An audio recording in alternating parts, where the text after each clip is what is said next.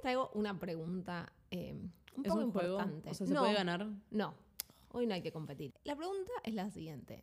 ¿De qué área de la biología, en la cual las tres tenemos título de grado, creen que están más flojas? Esta es la tercera temporada de Dato Encerrado, un podcast sobre qué hay detrás de lo que sabemos, de lo que pensamos que sabemos y de lo que no tenemos idea.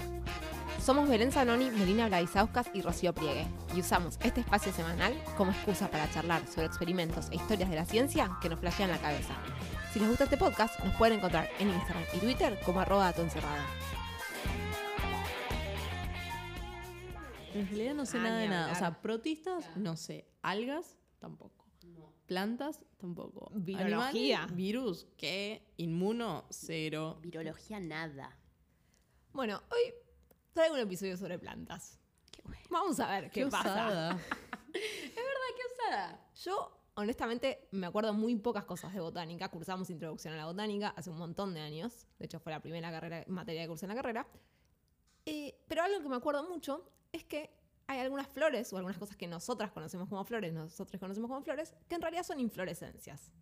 ¿Qué significa Ah, esto? acuerdo, que lo que parece una flor no es una flor, sino que son varias flores. Yo quiero decir una. Por- quiero decir una. Dale, decila. La, la margarita. La margarita es una inflorescencia. Todo lo que nosotros vemos como los pétalos blancos, en realidad son sépalos diferenciados.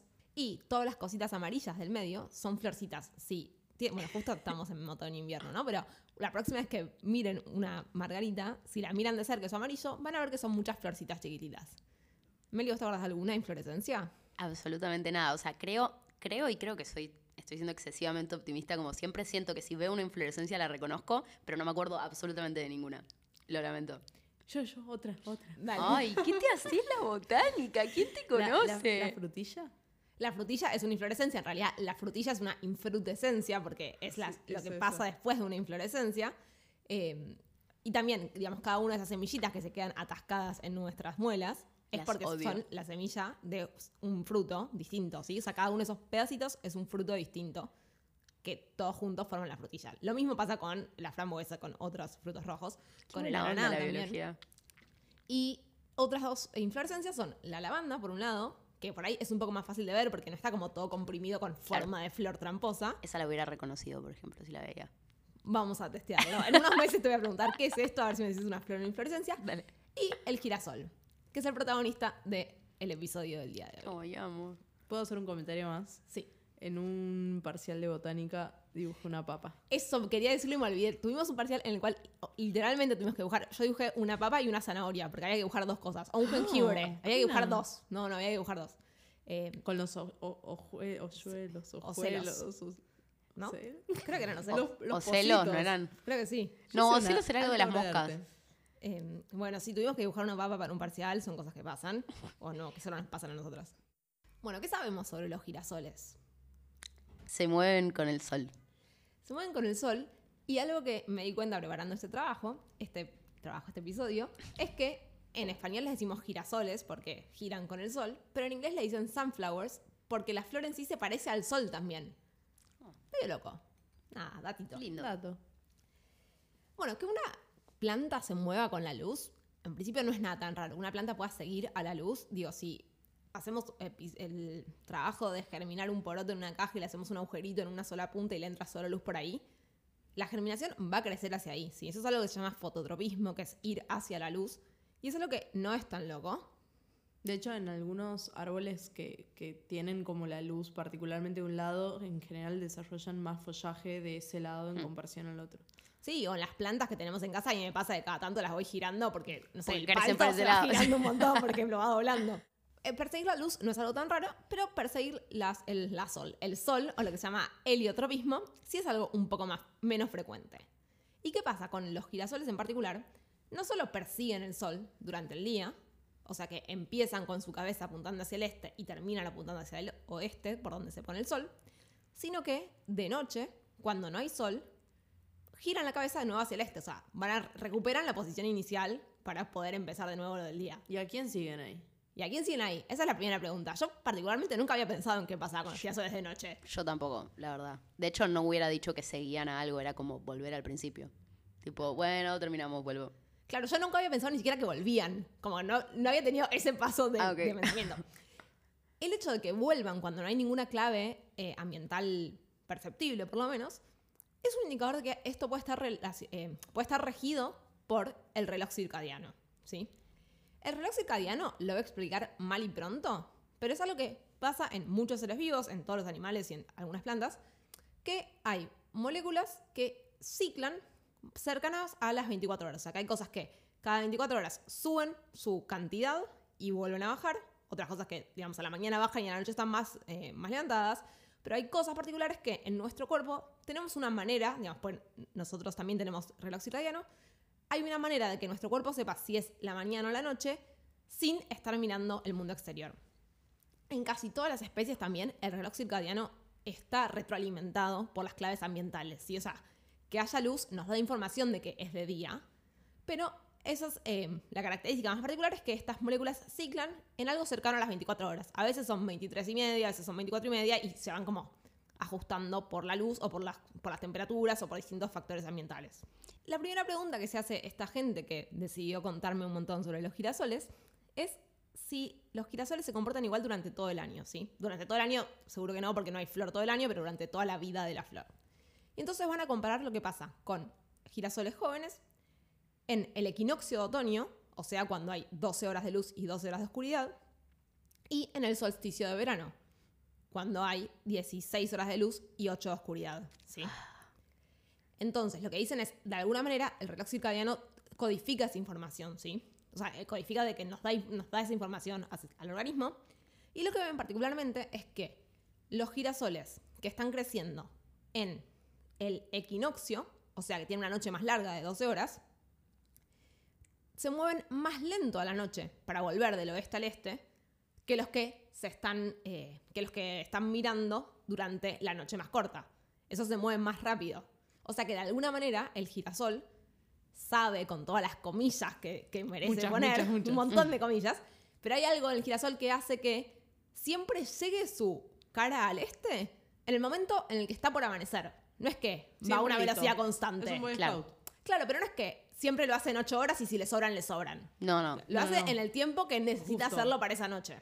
Qué ganas, ¿no? Porque tranquilamente podría estar moviendo, o sea, se mueve una cantidad de tiempo y después descansa ahí, tranca, esperando que amanezca. Y el guacho está como girando un poquito, girando otro poquito, girando otro poquito. Claro, bueno, sí. Es como lo, lo va haciendo muy a medida de no voy a desperdiciar energía en girar más rápido si no hace falta. Entonces, para ver si algo está influenciado o no por el reloj circadiano, en general eh, hay algunos experimentos muy clásicos que se hacen, ¿sí? Por ejemplo, acá tienen unos girasoles crecidos en condiciones de 14 horas de luz y 10 de oscuridad, o sea, una época intermedia entre el solsticio y el equinoccio.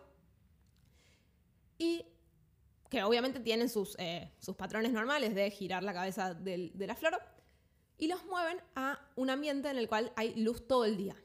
¿sí? Entonces la luz ya no es una información para saber si tienen que moverse la cabeza del girasol o no. Me estoy imaginando Claro. al girasol eh, como un helicóptero, tipo girando, no sabiendo qué hacer. Bueno, lo que pasa es que los primeros días el girasol sigue manteniendo el Claro. movimiento de este a oeste en lo que sería el día y lo que sería la noche, aunque está la luz, o sea, lo que es el día y es la noche, pero la luz está prendida siempre, o sea, lumínicamente es como si siempre fuera de día, y sin embargo el girasol agarra y se va hacia el oeste y después vuelve hacia el este. Mm. Los primeros días, después, y esto es algo que se ve en general en todos los, eh, los comportamientos o el- todo lo que son los fenotipos relacionados a reloj circadiano, esto con el tiempo decae. Por lo que les decía antes de que necesitamos como los inputs del ambiente para eh, que el reloj se ponga en hora. Esto entonces nos da como una pauta ahí de, ok, parecería ser que el reloj efectivamente es importante. ¿Qué es lo otro que hacemos cuando queremos ver si algo está in- eh, influenciado por el reloj circadiano? ¿Esto es una pregunta o es, Es una retórico? pregunta.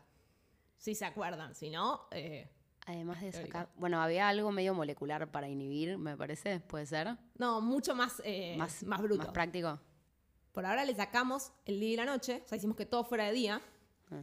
Lo que vamos a hacer es cambiar los tiempos de día y noche para simular días de más horas. Claro. Ah, pero Sí. sí, sí. No, por ahora lo que hicimos fue que solo hubiera luz. Ahora vamos a tener ciclos de luz y oscuridad. No, pero me diste un tiempo intermedio cuando eran 14 horas de día y, y no sé cuántas horas. Está bien, pero seguían sumando 24. luz y oscuridad Ah. seguía sumando 24. Claro, es como una que- luz que le prendes y le apagás cuando querés y vas viendo qué pasa. Claro, entonces en realidad primero buscan si pueden, pueden recrear el día de 24 horas sin problemas. Y lo que hacen es, en una sala, en un invernadero, tienen cuatro LEDs azules, imagínenselos como en arco, Claro. marcando lo que sería la trayectoria del sol. Entonces los van a ir prendiendo y apagando conforme pasan la luz. A las 6 de la mañana prenden el que está como más abajito de un lado, después se apaga ese y se prende el siguiente, y así hasta que se prende el del lado contrario, y después se apagan todos y es de noche. Con esta simulación y haciendo un día de 24 horas, o sea, de 14 horas de luz y 10 de oscuridad, ven que los girasoles giran hacia, desde lo que sería el este hacia lo que sería el oeste, o sea, siguen la línea esta de luces LED y de noche vuelven hacia la luz que saben que se va a prender a la mañana siguiente, de nuevo comillas en el saben. ¿Estamos hasta ahí? Ok, Sí. perdón, eso era con Miti Miti, ¿no? Con 14-10. Ah, no, bueno, perdón, con 16-8. Ok. Con algo coherente, digamos, de cantidad de horas de luz y cantidad de horas de oscuridad. Y que entre ellas suman O 24. sea, solo están chequeando que lo puedan simular, que puedan simular Claro. un día artificialmente con luces LED en un cuarto de laboratorio. Claro. Exactamente. Y que los girasoles respondan a esas luces LED. Claro. Y perdón, me di cuenta de que me olvidé de preguntar una cosa. ¿Qué pasa con, con- cuando está nublado, no? O sea, ¿los girasoles hacen lo mismo cuando está renublado? Sí, siguen girando. Porque pensá que cuando los sacamos, los llevamos a luz constante, también hacían lo mismo. Perfecto. Quizás cuando hay, no sé, una semana entera de recontra Se le nublado, desincroniza. eh, empiecen a flashear un poquito más. O sea, un girasol en Londres. No sé cómo le irá. Supongo que igual estarán adaptados a, a que luminiscencias mucho más bajas ya sean eh, estímulo suficiente.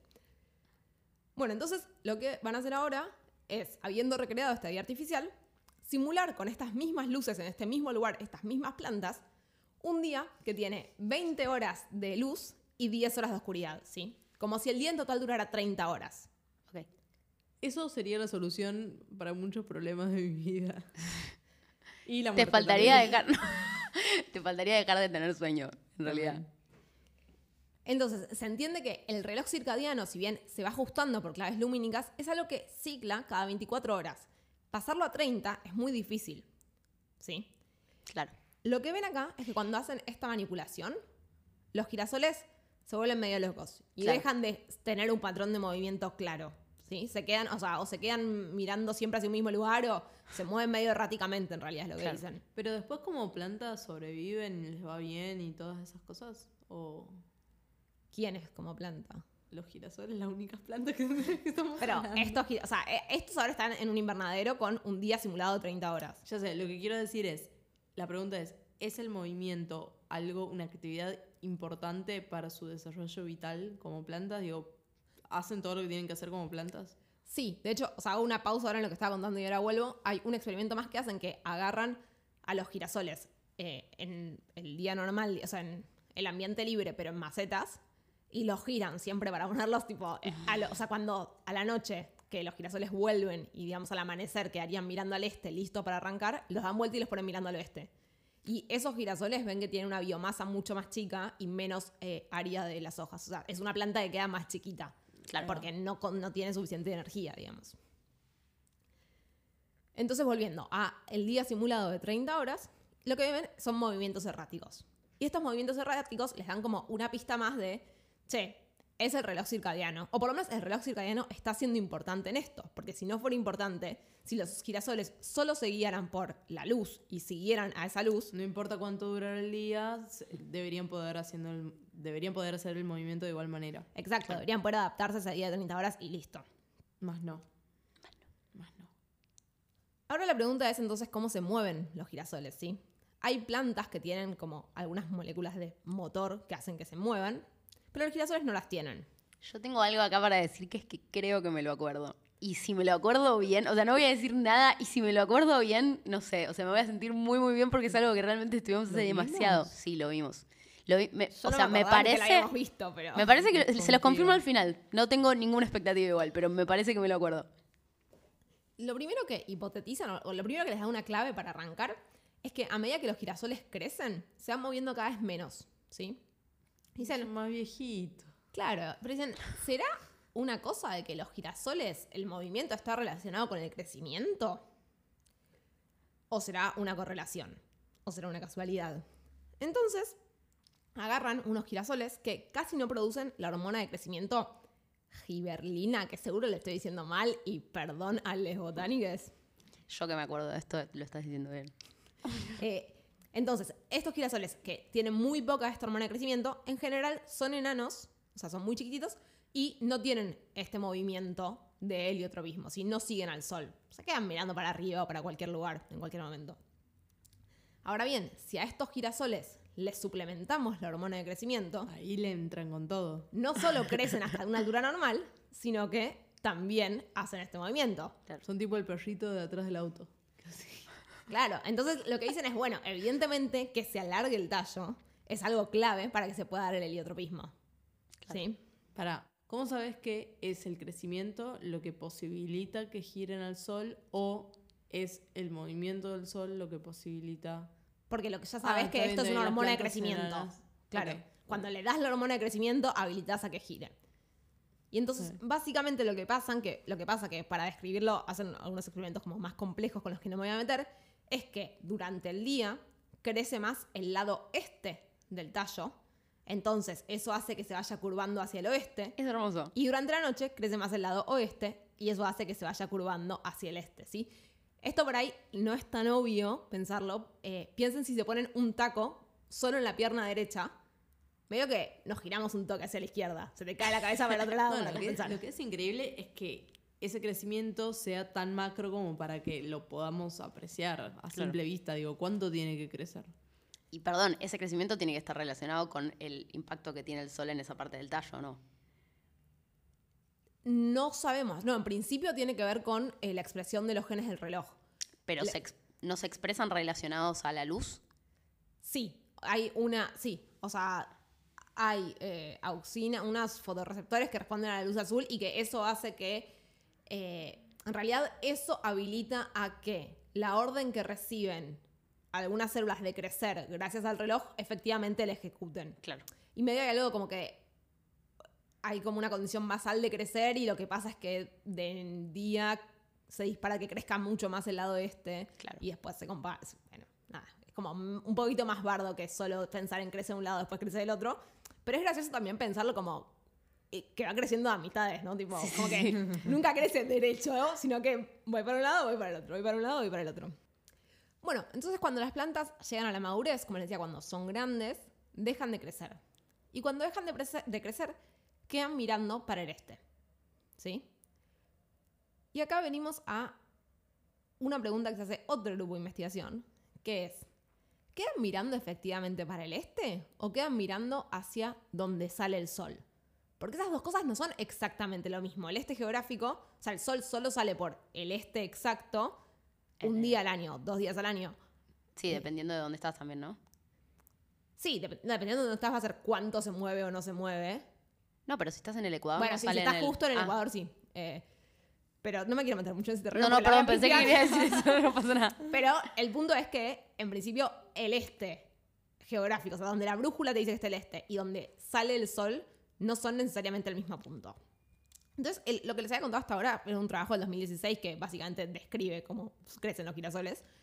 Y ahora venimos a un trabajo de este año, de hace poquito, en el que se hicieron esta pregunta, como, bueno, ¿a dónde miran las cabezas de los girasoles maduros? ¿Al este o a dónde sale el sol? Que en principio los trabajos que hicieron hasta ahora, la gente decía el este, pero porque era más o menos para allá, digamos, nadie estaba mirando con tanta precisión a dónde estaban mirando, ¿sí? Y el sol sale por el este, no es que sale por el norte. Yo tengo una pregunta. Como el sol no sale por el mismo lugar todos los días tampoco, o sea, el sol no sale siempre por el este, sino que sale por distintos lugares. eh, este, estoy pensando, eh, hipotetizando en realidad cuál será el resultado del experimento. En realidad, porque si se queda quieto, el girasol maduro se queda quieto en donde se movió por última vez, porque después ya no va a estar sincronizado tampoco con el este, nunca. O sea, la mayor parte del tiempo no va a estar sincronizado con el este. No sé. Es válida tu pregunta y o sea, desde ya está claro que discuten muchas menos cosas de las que a mí me gustaría en este Ah, trabajo. Pero lo que dice Meli es cierto, es como, bueno, si se quedan, si lo que miran es donde sale el sol, en principio sería donde salió el sol por última vez antes de quedarse Claro. fijos en un lugar. Y si miran el este, miran el este. Esto me suena a investigador de vacaciones, investigadores de vacaciones, que se topó con un campo de girasoles y dijo, tengo N, acá sale, acá sale paper. Y Y me- se puso a medir con un transportador el ángulo a dónde miraban. Creo que es más investigador en cuarentena, porque los primeros También. observaciones las hicieron en 2020. También. Em, Aparte, es cierto, no necesitas mucho, tipo transportador y una brújula. Literal. Mucho más que eso necesitaron. No sé si más, pero distinto que Muchos eso. hijos para que junten muchos girasoles. Lo que hicieron fue sacar fotos aéreas con drones de 14 campos de girasol distintos en distintos momentos, con lo cual eso te soluciona un poco lo que decías vos, porque Claro. cada uno de esos campos va a tener un lugar Un por este donde salió el distinto. sol distinto. Ahí lo puedes saber, Entonces claro. ahí lo puedes saber. Y en cada uno de estos campos miran 200 girasoles. Con la foto que la sacaban de 10 metros de arriba o 20 metros según cómo estaba el viento, eh, lo que hacen es mirarla en la compu, marcar la cabeza del girasol y marcar como el vectorcito de la, dirección. Marcar con una linita roja en la foto cómo está inclinada la cabeza. A mi criterio, Humilde. Yo que trabajo con drones. no, pero para mí es todo rarísimo. Pero y- escúchame, pensá en las cosas que se hacen con fotos de células. También tenés una persona enfrente de la computadora dibujando contornos donde hay una célula. Sí, pero yo vi las fotos estas y te juro que era muy difícil marcarle esa línea roja. Pero bueno, la marcan. La marcan y, y ponen. Y el, el dron eh, en la foto incluía como una brújulita de dónde estaba el norte geográfico en ese momento. Y a partir del norte sacas todo el resto de los puntos cardinales. Y entonces miden cada uno de, los gira- de las cabezas de girasoles cuánto se desvían del norte. ¿Sí? Entonces, si no, se- del este. No, cuando se desvían del, del norte, si están eso. exactamente a 90 grados, después están al este. Ah, si están perdón, por ahí a entendí. 50 y pico, era eh, más o menos por donde salía entendí, entendí. Y lo que ven, para la gran mayoría de las plantaciones, ahora vamos a ir a ver en las que no, es que efectivamente, con unos desvíos bastante grandes, pero lo que se ve poblacionalmente es bastante contundente, es que esta desviación es de 90 grados. O sea que los girasoles mm, apuntan al este geográfico, no apuntan a donde salió el sol por última vez.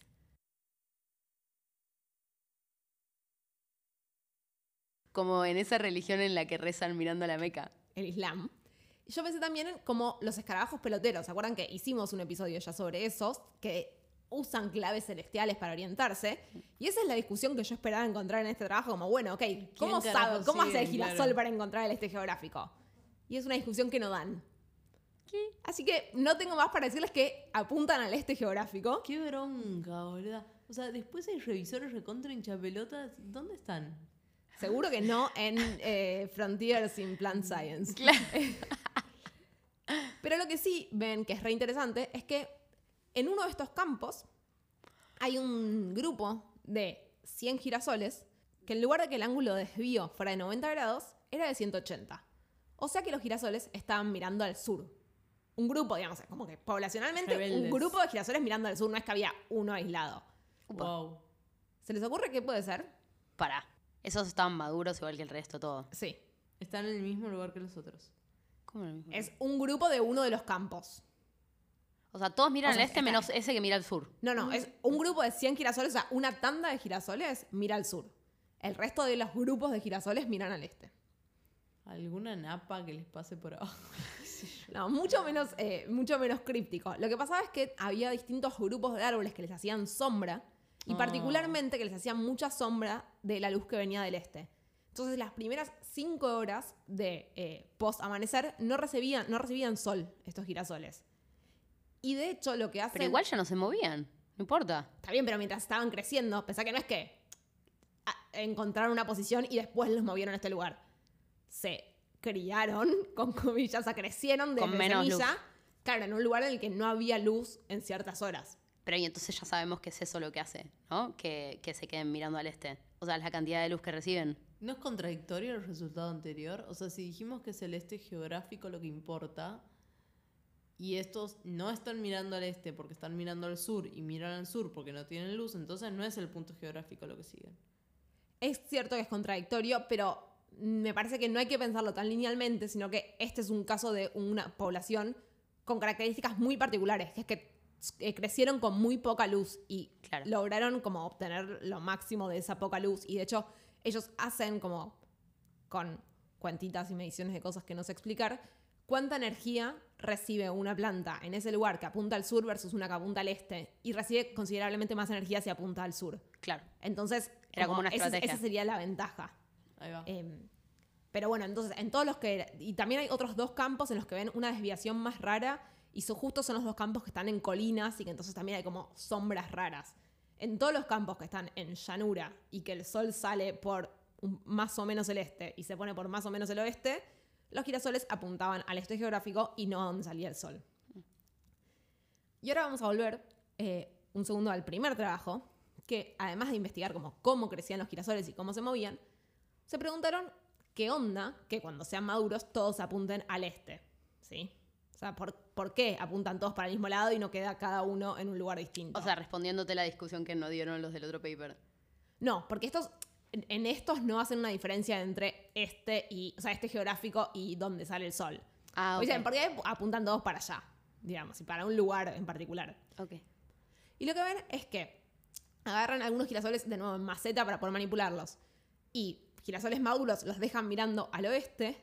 Y ven que a los girasoles que apuntan al este se les acercan muchos más polinizadores que a los que están mirando al oeste. ¿Sí? Lo que hipotetizan es que por cómo les da la luz a la mañana, la flor se calienta más y a las abejas y otros polinizadores les gusta más una flor calentita. Entonces van más a las flores que quedaron apuntando al este que las que quedaron apuntando al oeste. O sea que quedar apuntando hacia el este o hacia donde está el sol, Es un beneficio adaptativo porque Es tenés una- más chance de ser polinizado. claro. Pero pará, no, eso no me responde la pregunta de lo del este geográfico. es que esa pregunta no la vamos a responder, porque la gente que hizo este experimento no quiso dar esa discusión. Hizo- ¿Pero este tampoco? No, es que este es de seis años antes. ¡No! claro, porque si eh, depende, o sea, digo, están más calentitas si apuntan al este real. Ah, Digo, perdón, no al este real, al este en el Al que les sol. da más el sol, claro. Claro, no sé cuánta diferencia de calor habrá entre el Un sol y el este y- geográfico. claro. Por ahí ya eso es imperceptible. Vamos a seguirle la pista a esta gente que publicó hace un par de meses a ver si tenemos un follow-up de esta discusión que parece rarísimo que no le hayan dado. Vale. Es un dato salido del horno. ¿Por qué decías que no tenías categoría? Bueno, Yo porque la- pondría- la, primera parte no es salida del horno. Ah, ok, ok. Yo pensaba en la categoría de este episodio cuando lo estabas haciendo y mm, pensaba más bien en la pregunta, ¿no? O sea, sobre todo en el de, en el de ¿para dónde miran los girasoles cuando mueren o cuando están maduros? Que es un nivel de pregunta de tipo, o sea, no, no digo que es al pedo porque no es al pedo y no, no, no considero eso, pero es una pregunta realmente muy básica, ¿no? Como, ¿para qué? ¿Cuál es la aplicación? ¿O qué? ¿Cuál es el- qué, qué hueco de información estamos llenando con, con esta información nueva, ¿no? Aparte, sí, la pregunta no es para qué lado miran, porque todo, ya sabían que miraban al este. La pregunta era si era Claro, explícitamente es como el este muy geográfico chiquito. o una desviación. Por eso digo, porque los primer- el primer vuelo de dron lo hicieron en 2020. Claro. Yo supongo que habrá sido algo de eso. Bueno, es algo que podemos. Sale una persona, toma un montón de datos, saca un montón de fotos en el aire Y y, después el juego resto con de datos. nuestras casas eh, Claro. hacemos esas- esos cálculos. Sí, sí, no, lo reentiendo. Pero pensaba entonces en la categoría. ¿Y qué pasa si es una categoría tipo IG Dato, donde elige Nobel? Es que de hecho, el del paper lo saqué. es ganar, no sé si me acuerdo si ganaron un IG Nobel, pero el paper es el segundo, el del, el del dron.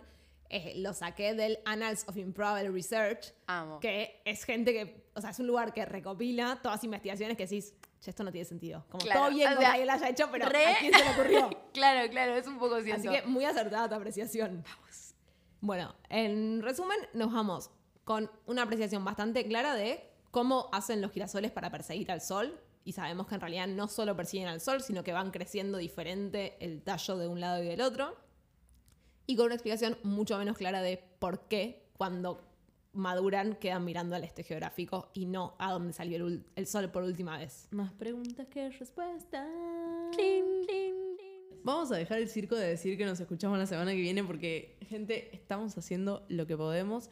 Lo que sí, escuchen este sonido precioso. O sea, quiero, eh, no sé, ¿qué, qué se puede comer?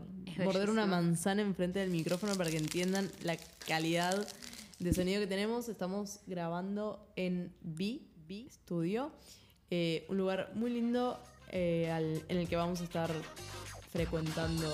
Eh, Más frecuentemente. más frecuentemente. ¿Cómo se dice esto? Dios. Vamos a estar frecuentando, punto. Vamos a estar frecuentando. No sabe dónde poner los puntos. Recuerden que para poder seguir sosteniendo este espacio nos pueden invitar a tomar un cafecito en cafecito.app barra dato encerrado. Nos encontramos la próxima.